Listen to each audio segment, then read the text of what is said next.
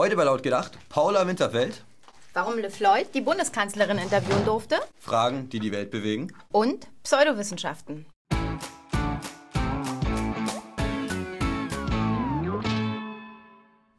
Ja, Freunde, Alex hatte am Wochenende das ein oder andere Missverständnis mit der Staatsgewalt und ist deshalb gerade auf der Flucht.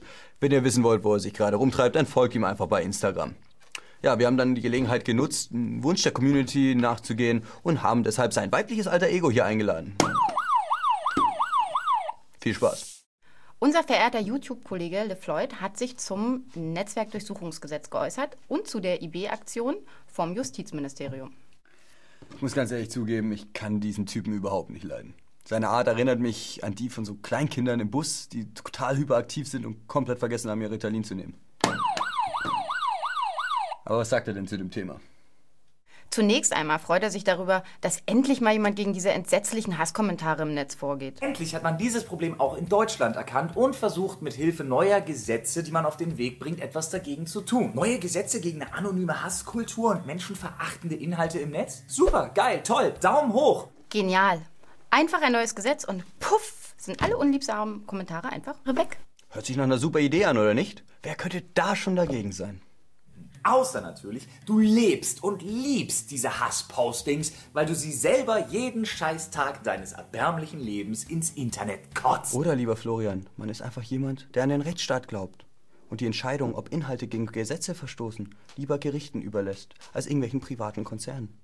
Zu der IB-Aktion hat der Flori auch eine Meinung. Schön, wenn man sich durch solche Aktionen, die nur nebenbei bemerkt von den Jungs und Mädels von der Berliner Polizei einwandfrei gehandelt worden sind, ohne dass es großes Aufsehen, Stress oder Verletzte gab, selbst enttarnt. Einzig und allein der Berliner Polizei sei es zu verdanken, dass die ganze Aktion friedlich geblieben ist. Sag mal, gab es überhaupt eine Aktion der Identitären, die jemals nicht friedlich abgelaufen wäre? Also mir fällt irgendwie gar keine ein. Was mit dir? Gewalt passt auch nicht zur Haltung der IB. Alter, die geht ja echt nicht auf. Hey, da Mädchen, was machst du da? Ist, das, ist da Creme dran? Ringelblume? Olive. Okay, sauber. Auf jeden Fall kann ich jetzt endlich nachvollziehen, warum man dem kleinen Florian erlaubt hat, damals die Bundeskanzlerin zu interviewen. Aber worum geht's eigentlich bei diesem Netzwerkdurchsetzungsgesetz? Naja, es geht darum, dass soziale Netzwerke Inhalte löschen oder sperren müssen und dafür nur sieben Tage Zeit haben. Sollten die Inhalte aber offensichtlich strafbar sein, haben sie nur 24 Stunden Zeit. Das heißt, irgendwelche YouTube-Moderatoren Beziehungsweise Facebook-Moderatoren. bestimmen jetzt, was offensichtlich strafbar ist? Jo. Der Staat legt also die Zensur in die Hand privater Unternehmen. Andere wiederum haben sich der Kritik der Identitären angeschlossen, so zum Beispiel viele Bürgerrechtsorganisationen und Branchenverbände. Sie befürchten alle, dass diese neuen Gesetze zu einem vorauseilenden Gehorsam der sozialen Netzwerke führen wird und somit ein massiver Einschnitt in die freie Meinungsäußerung stattfindet. Am Montagabend erschütterte ein schwerer Terroranschlag die englische Stadt Manchester. Ein Selbstmordattentäter zündete hier einen Sprengsatz direkt vor der Manchester Arena, nachdem die Sängerin Ariane Grande gerade ein Konzert beendet hatte. Die Stunden nach dem Anschlag verlaufen dann nach dem üblichen Muster. Politiker verbreiten ihre Mitleidsbekundungen, der Islamische Staat bekannte sich zu der Tat, die Polizei nimmt Ermittlungen auf und diverse soziale Mediennutzer erklären ihre Solidarität mit den Opfern. Schließlich hat man sich an den Terrorismus gewöhnt und man hat sich gut eingespielt. Sondersendungen zum Thema Terror in England bestimmten das Bild und auch Sicherheitsexperten wurden befragt. Der Terrorismusexperte Peter Neumann hat im Interview zum Bayerischen Rundfunk Folgendes gesagt. Ich zitiere. Für ein Attentat spricht natürlich, dass die Polizei selbst sagt, es handele sich um Terrorismus. Das ist ein starkes Indiz. Kein Scheiß, Sherlock. Die Rheinische Post stellt die Frage, die uns alle bewegt. Doch keiner traut sich diese Frage zu stellen. Wer ist eigentlich Ariana Grande? Grande. Grand. Weißt du, was noch groß ist? Amerika. Seit Trump regiert. One and only Digo Double G. Mitte Mai stellte die Ostbeauftragte der Bundesregierung Iris Gleike eine neue Studie vor. Das Thema Rechtsextremismus und Fremdenfeindlichkeit in Ostdeutschland.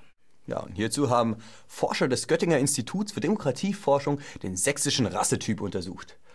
Den sächsischen Menschentypus. Und dabei sind sie auf die, die, der Frage auf den Grund gegangen, warum die Sachsen sich der Bereicherung durch nordafrikanische Intensivtäter Nafris. ja, verweigern. Zwischen Mai und Dezember 2016 wurden dazu 40 Einzelinterviews mit Personen vor Ort durchgeführt. Unter anderem in den Städten Heidenau und Freital. Die Gesprächspartner waren dabei Beobachter und Akteure aus Politik, Zivilgesellschaft und Wissenschaft.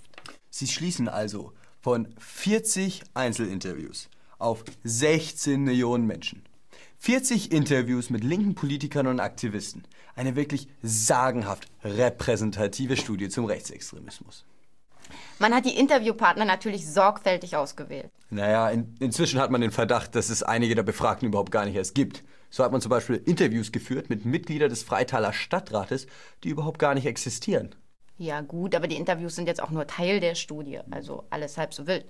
Immerhin hat man die antifaschistische Aktion als Quelle über die Erkenntnis von rechtsextremer Gewalt genannt und an deren Neutralität gibt es jetzt wirklich keine Zweifel. Also, für mich hört sich das Ganze eigentlich nur nach pseudowissenschaftlichem Gehampel an. Und es geht eigentlich nur darum, politisch vorgegebene Ziele zu bestätigen, selbst wenn diese falsch sind. Und mit den 500.000 Euro, die diese Pseudostudie gekostet hat, hätte man auch einen halben Flüchtling integrieren können. Zumindest für ein Jahr. Ein, ein Jahr. Ja, Freunde, das war's dann mit der Sendung. Ich hoffe. Das hat riesen Spaß gemacht mit euch. Teilt das, abonniert das, kommentiert das und schaltet auch nächste Woche wieder ein. Und Alex, ich weiß, es gefällt dir da hinten in Sibirien, aber komm bald wieder.